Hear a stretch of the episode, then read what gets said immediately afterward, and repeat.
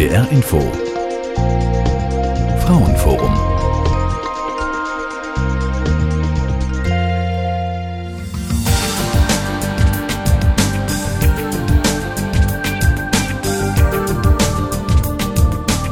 Vor zehn Jahren hätte ich mir überhaupt nicht vorstellen können, dass ich dieses Studium beginne, abschließe und noch ein Promotionsstudium draufsetzen werde und dass ich so häufig in Thailand sein würde aus Forschungsgründen und auch aus persönlichen Gründen. Aber ich bin eigentlich ziemlich froh, dass es sich so entwickelt hat. Ich kann das nur weiterempfehlen.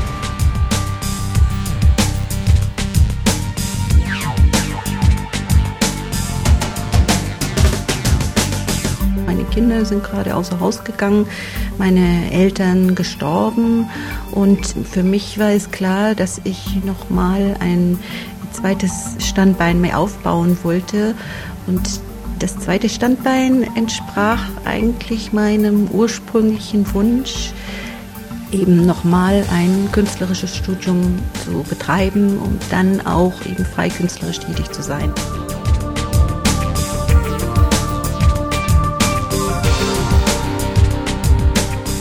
Früher, als ich ursprünglich wollte, äh, weil ich einen schwerkranken Mann hatte, aus dem aktiven Dienst sozusagen von heute auf morgen ausgestiegen, um noch Zeit mit ihm zusammen zu haben. Und dann kam sein Tod sehr schnell. Und im Grunde kurz nachdem ich ausgestiegen bin, habe ich, weil ich zu Zeiten des Tsunami in Indien war, von einer Patengemeinschaft hier in Hamburg gehört äh, oder bei Hamburg, die sich in Indien sehr engagiert. Und da habe ich gedacht, das ist eigentlich genau das, was zu meiner Profession passt. Also ich habe mich äh, lebenslang mit Kindern beschäftigt und jetzt zu sehen, dass man Kindern eine Chance gibt, von der Straße wegzukommen und wieder in die Schule zu gehen. Und das hat mich äh, sofort gefangen genommen und da habe ich gedacht, ich klinge mich da ein.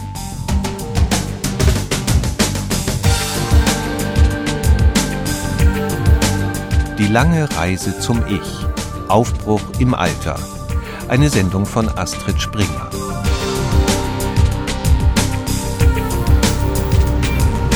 Wir sind an der Thammasat-Universität in Bangkok, eine der ältesten und berühmtesten Universitäten in Thailand.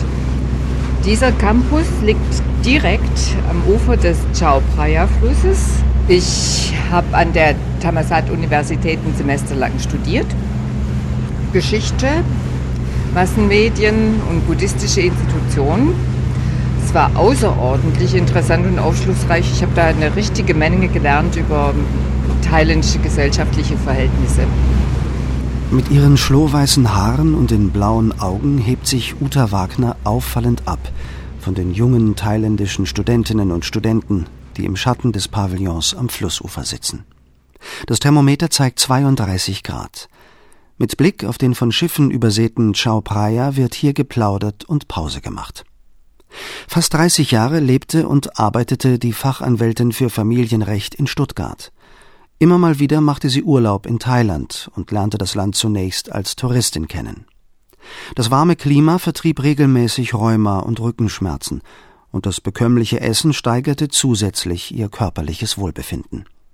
Doch der entscheidende Grund, warum die Juristin mit Mitte 50 ihren Beruf schließlich ganz aufgab, war folgender. Es war halt so, dass während der ganzen Aufenthalte in Thailand ich immer so ein angenehmes und gutes Gefühl hatte und mir nicht überflüssig und nicht schlecht behandelt vorgekommen bin und habe dann nach und nach durch die Beschäftigung mit der Kultur halt rausgekriegt, das liegt an dem Senioritätsprinzip, das allgemein in ganz Asien eigentlich gilt und verbreitet ist. Also der Verpflichtung von allen Menschen gegenüber den Älteren respektvoll zu sein und freundlich und die zu achten und zu schätzen. Ihrer Faszination durch die thailändische Kultur wollte Uta Wagner auf den Grund gehen. Ich wollte an dem reinen sich wohlfühlen und an dem reinen Wohlbehagen nicht bewenden lassen, sondern habe mich sehr interessiert für die Hintergründe von dieser anderen Welt, die ich dort wahrgenommen habe. Und habe dann tatsächlich angefangen, Ethnologie zu studieren an der Universität Tübingen. Habe mich auf die thailändische Gesellschaft und Kultur spezialisiert war sehr häufig in Thailand, habe dort Sprachunterricht genommen und bei jedem Aufenthalt kriege ich immer wieder neue Erkenntnisse, neue Eindrücke. Sie suchte die Verbindung zwischen Rechtswissenschaft und Anthropologie. Im Jahr 2009 schloss sie ihr Ethnologiestudium in Tübingen ab. Mit ihrer Forschung über die rechtliche, familiäre und gesellschaftliche Situation älterer Thailänderinnen hat sie fast 60-jährig mit der Note 1,3 ihre Magistra erworben. Über dieses Thema promoviert sie jetzt an der Chulalongkorn Universität in Bangkok. Gerade hat sie dort ihr drittes Promotionssemester beendet.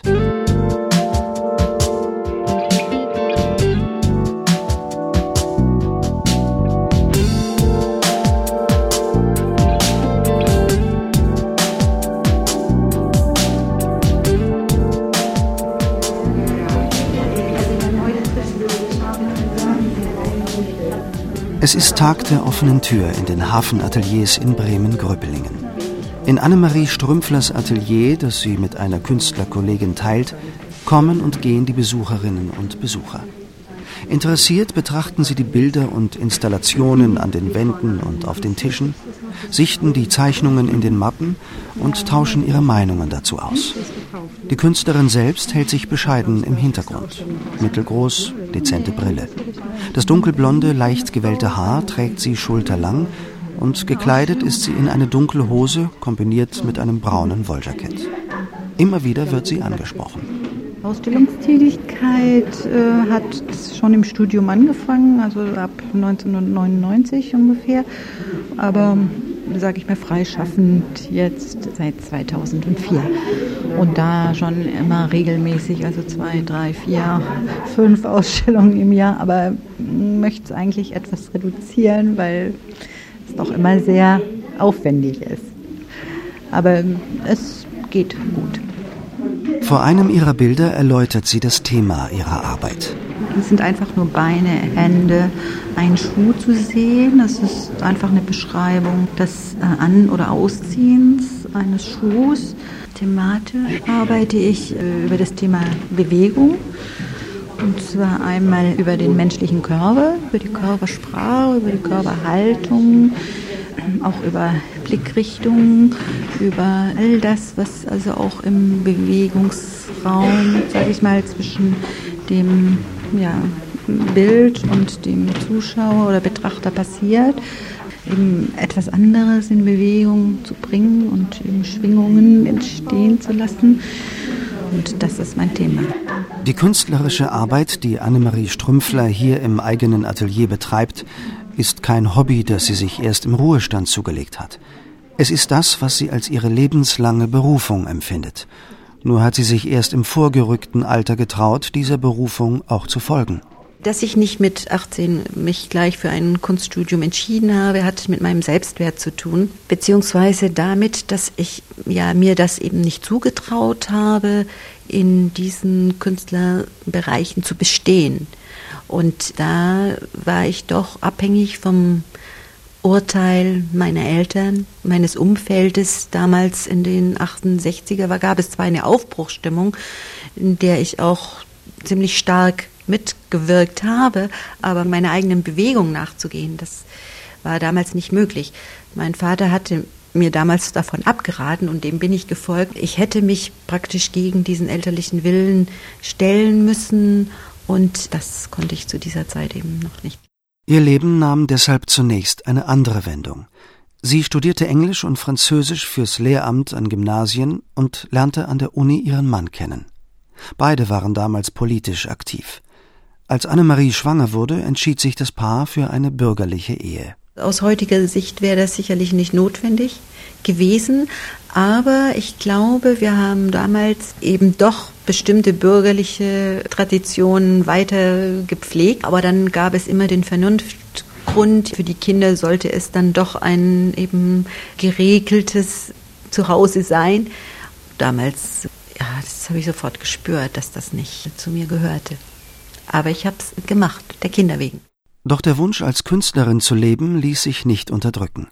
In den Schulferien zwackte sie sich freie Zeit ab, um an der Europäischen Akademie der Künste in Trier Unterricht zu nehmen. Dort fand sie jedes Mal Bestätigung für ihr Talent und Ermutigung. Ich habe schon gezögert. Es gab zu Hause natürlich Schwierigkeiten. Zuerst musste mein Mann überzeugt werden. Bin dann aus dem Lehrberuf zunächst erstmal ganz so ausgestiegen, habe mir das versucht, zusammen mit der Stütze meines Mannes eben auch zu finanzieren, hatte aber dann eigentlich vor, weiter in die Schule zurückzugehen mit der Hoffnung, ich könnte dort Kunst unterrichten und wollte anschließend eben Kunstunterricht geben. Und das hat nicht geklappt. Und so musste ich eine ziemlich schwere Krise durchleben, die nicht einfach war. Ich wurde wirklich krank. Erst im Laufe dieser Phase habe ich mich losgelöst, habe mich befreit von den Zwängen.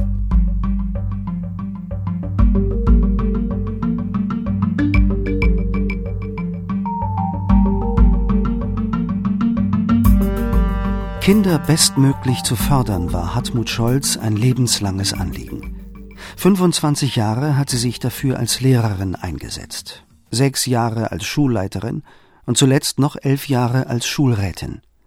Blickt sie auf ihr Leben zurück, so empfindet sie vor allem eines Dankbarkeit. Also einmal muss ich sagen, dass ich hier mit 13 Jahren aus der DDR gekommen bin und nur Russisch gelernt hatte und es war nicht ganz einfach. Damals musste man noch eine Aufnahmeprüfung fürs Gymnasium machen. Ich musste drei Jahre Englisch, ein Jahr Latein nachholen. Aber ich habe dann mit einiger Anstrengung, aber immerhin habe ich dann das äh, Gymnasium besuchen können und das Abitur gemacht. Dann war es zu der Zeit überhaupt keine Schwierigkeit, einen Studienplatz zu bekommen. Eine Woche nach meinem Examen wurde mir bereits ein Lehrerjob angeboten. All das ist mir ermöglicht worden. Als ihr Mann schwer erkrankte, verließ Hartmut Scholz vorzeitig den aktiven Schuldienst, um noch gemeinsame Zeit mit ihm zu verbringen. Nach seinem überraschend schnellen Tod nahm sie dankbar das Angebot an, gegen Bezahlung mit reduzierter Stundenzahl als Schulinspektorin in Bremen weiterzuarbeiten zumal ihr der Abschied aus dem aktiven Schuldienst schwergefallen war. Ich habe gedacht, dass ich am meisten bewirken kann, indem ich mich engagiere in dem Bereich, wo ich die meiste Erfahrung habe. Und das ist der Schulbereich. Und äh, ich denke, es ist für mich sinnvoll, in diesem Bereich zu bleiben, damit ich jetzt nicht noch wieder ein ganz neues Terrain für mich bearbeiten muss, weil ich glaube, ich kann aufgrund der Erfahrung, die ich gemacht habe, da am besten wirken, wo ich auch äh, ja meine, ein gewisses Know-how zu haben. Zugleich war sie in Kontakt gekommen mit der Hamburger Patengemeinschaft für hungernde Kinder, einem eingetragenen Verein, der in Indien 30 Häuser für Straßenkinder unterhält. Doch zunächst benötigte sie noch Zeit, um den Tod ihres Mannes zu bewältigen. Erst zwei Jahre später konnte sie dann sagen, so jetzt habe ich die Kraft und die Möglichkeit, mich hier zu engagieren, zumal ich in den letzten Jahren sechsmal in Indien war. Es ist ein Land, was mich sehr fasziniert und ich habe mich um Geschichte Indiens und auch besonders um die Religionen, die vielfältigen dort sehr gekümmert und habe gedacht, so jetzt ist eigentlich der Moment, wo ich auch noch mal gucken kann, ob da nicht der äh, lose Faden wieder aufzunehmen sei. Gemeinsam mit ihrem neuen Lebenspartner trägt Hartmut Scholz seit zwei Jahren die organisatorische Hauptverantwortung für das Straßenkinderprojekt Sivakasi in Südindien. Die graublauen Augen der 67-Jährigen strahlen hinter der randlosen Brille, wenn sie von ihrer ersten Begegnung mit den Kindern in Indien erzählt. Es war für mich eine unglaublich eindrucksvolle Erfahrung, diese Kinder zu erleben, mit welcher Kraft und Freude die jetzt in dieser neuen Umgebung einmal als Gruppe zusammenwachsen, welche Pflichten sie übernehmen, wie sie sich äh, freuen, dass sie jeden Tag satt werden, dass sie einen geregelten Tagesablauf haben, dass sie wissen, wo sie nachts bleiben können. Das Straßenkinderprojekt Sivakasi will heimatlosen Kindern nicht nur ein Dach über dem Kopf geben, sondern ihnen auch Bildung vermitteln, damit sie sich besser in die Gesellschaft integrieren können. Tagsüber bis nachmittags gegen 15 Uhr gehen die Jungen und Mädchen, die noch nie in ihrem Leben Unterricht hatten, in eine staatliche Sonderschule. Das Bildungsangebot dieser Schule, findet Hartmut Scholz, reicht jedoch bei weitem nicht aus, weshalb sie zusätzlichen Unterricht organisiert hat. Wir haben also einen Musiklehrer angestellt, der zweimal die Woche kommt, eine Englischlehrerin und einen Sportlehrer. Dann gibt es entweder ein Musik, ein Englisch oder ein Sportangebot. Und wir haben den Eindruck, dass das doch auch den Kindern hilft, mehr Kompetenz zu erwerben, als das bisher der Fall war. Was uns ein bisschen Sorge gemacht hat, war, dass die Fluktuation im Heim sehr groß war. Es gibt zurzeit nur noch vier Kinder, die wir kennen, weil jedes Mal wieder andere Kinder da sind. Es war aber auch von vornherein vom Konzept her so angedacht, dass wir Kinder nicht festhalten. Und da das Kinder sind, die unter sehr widrigen Umständen bisher in Elendsviertel und auf der Straße gelebt haben, kann man diese Kinder nicht festhalten.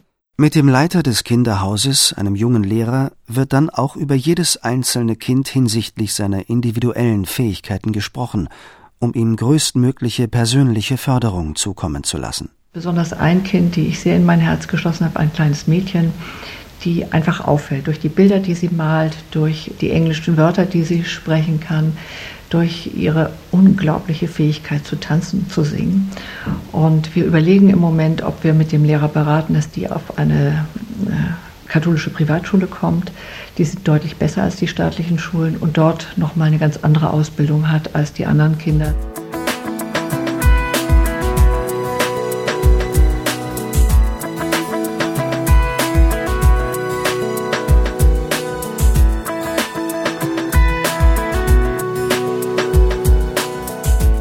Was Ethnologinnen und Ethnologen tun, nämlich kritisch zu beobachten und daraus ihre Schlüsse zu ziehen, pflegte Uta Wagner Zeit ihres Lebens. 1989 ließ sich die Parteilose auf einem Listenplatz der Grünen für fünf Jahre in den Gemeinderat von Stuttgart wählen. Und dann wollte ich die Politik und die Männer, die sie machen, aus der Nähe betrachten und auch ein bisschen auskundschaften, was für realistische Möglichkeiten für Gleichstellungspolitik in Stuttgart existieren. Das Amt einer Gemeinderätin bekleidete sie von 1989 bis 1994, im Alter zwischen 39 und 44 Jahren. Was sie später in der thailändischen Gesellschaft zu schätzen gelernt hat, den Respekt im Umgang miteinander, vor dem Alter und insbesondere vor einer Frau, musste sie vor mehr als 20 Jahren als Parlamentarierin schmerzlich vermissen.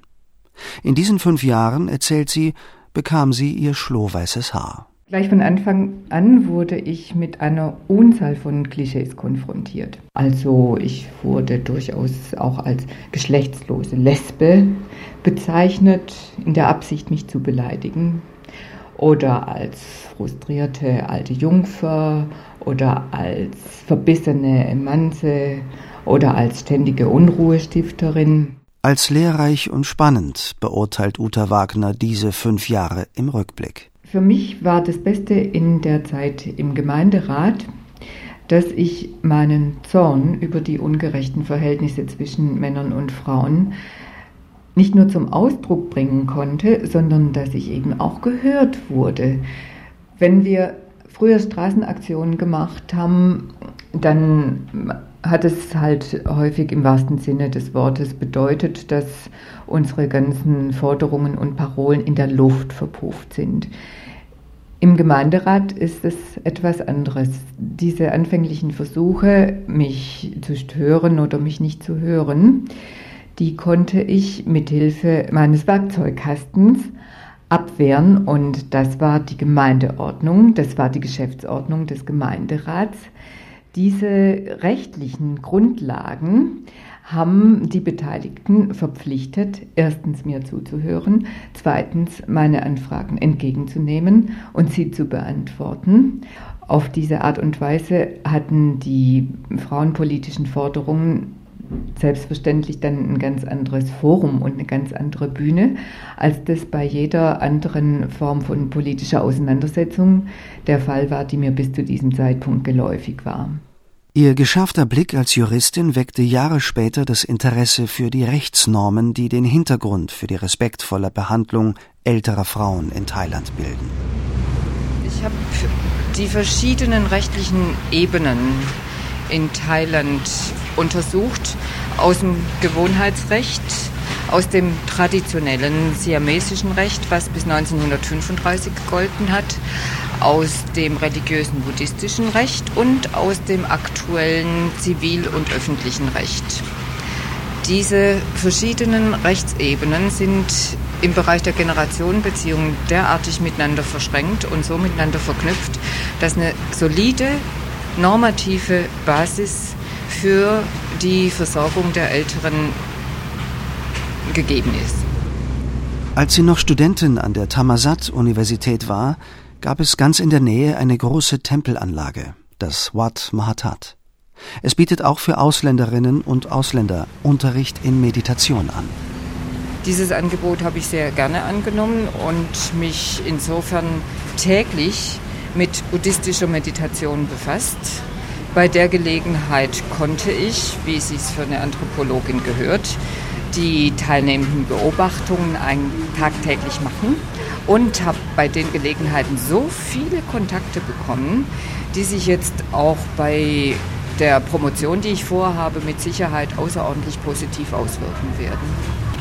Das sind Menschen, die in alten Clubs arbeiten, die an den Behörden, Landratsämtern zum Beispiel, für Altenversorgung, Generationenbeziehungen zuständig sind, sich in dem Bereich sehr gut auskennen und so wie ich das bisher erfahren habe, derartig bereitwillig mit mir zusammenarbeiten wollen, dass ich mich sogar richtig auf diese Forschung freue.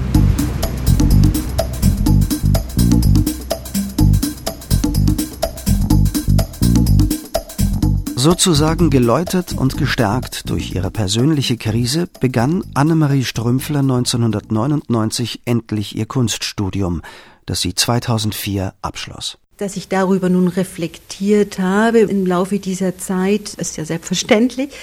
Es war aber gekoppelt immer mit einer Entwicklung auch des Selbstwertes. Also ich war doch über lange Zeit eben eine, wie soll ich sagen, willige, aufopfernde und interessierte, neugierige. Überall wollte ich mit teilhaben, mitmachen und musste auch darüber reflektieren, dass ich eben nicht mehr auf allen Hochzeiten, sage ich mal, mit tanzen konnte, sondern ich musste Prioritäten setzen. Ich musste zugeben, dass es Grenzen gibt, die ich eben nicht mehr leisten konnte oder wollte. Und das waren schwere Prozesse. Ich musste aufgeben, dieser Strebsamkeit meiner Mutter nachzurennen und dort immer noch, also im Haus und im Hof und überall beste Leistung zu bringen. Ich musste mich also auch frei machen von bestimmten Pflichtbereichen und eben gucken, was ist wirklich mein eigenes, was ist mein Interesse, was passt zu mir. Von daher verbindet sich das, dieser Wunsch mit diesem Leidensdruck. Von Beruf ist Annemarie Strümpfler inzwischen ganz offiziell mit eingetragenem Gewerbe eine freischaffende Künstlerin.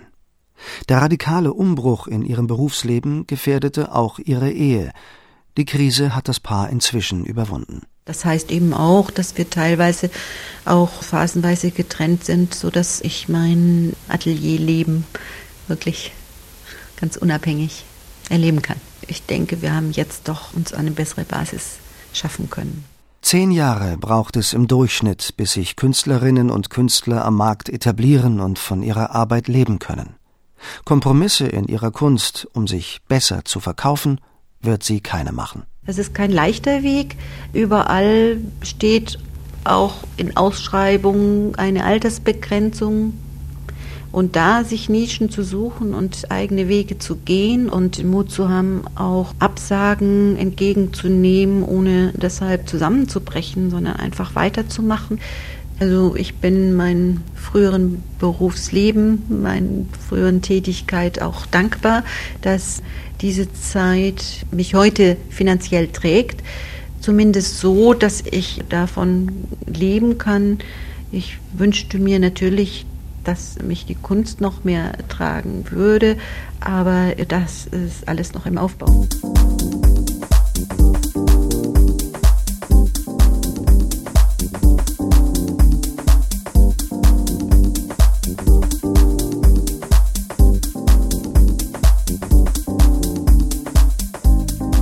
In den zurückliegenden zwei Jahren haben sich die Betätigungsfelder von Hartmut Scholz neben der Arbeit für indische Straßenkinder immer mehr ausgeweitet.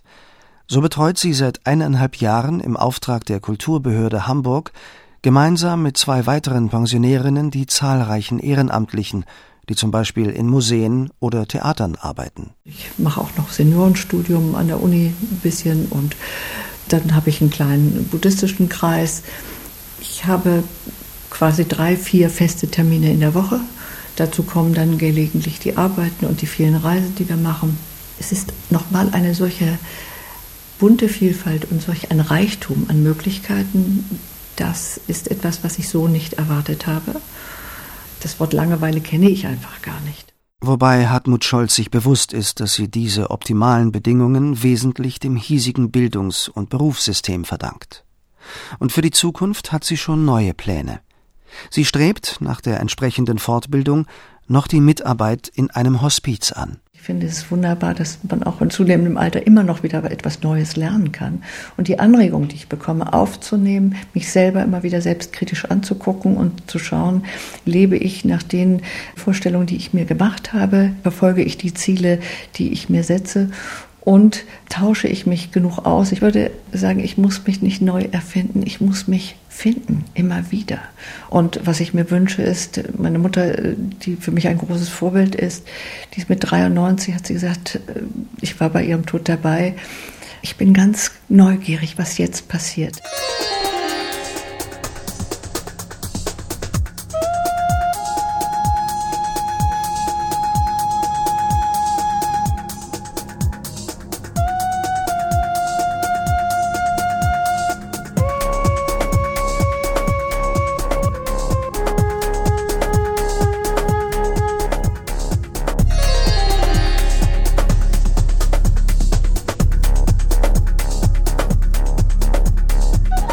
Lange Reise zum Ich. Aufbruch im Alter.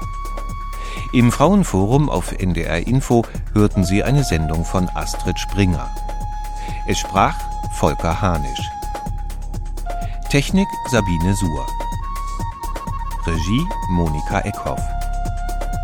Redaktion Doris Schiederich.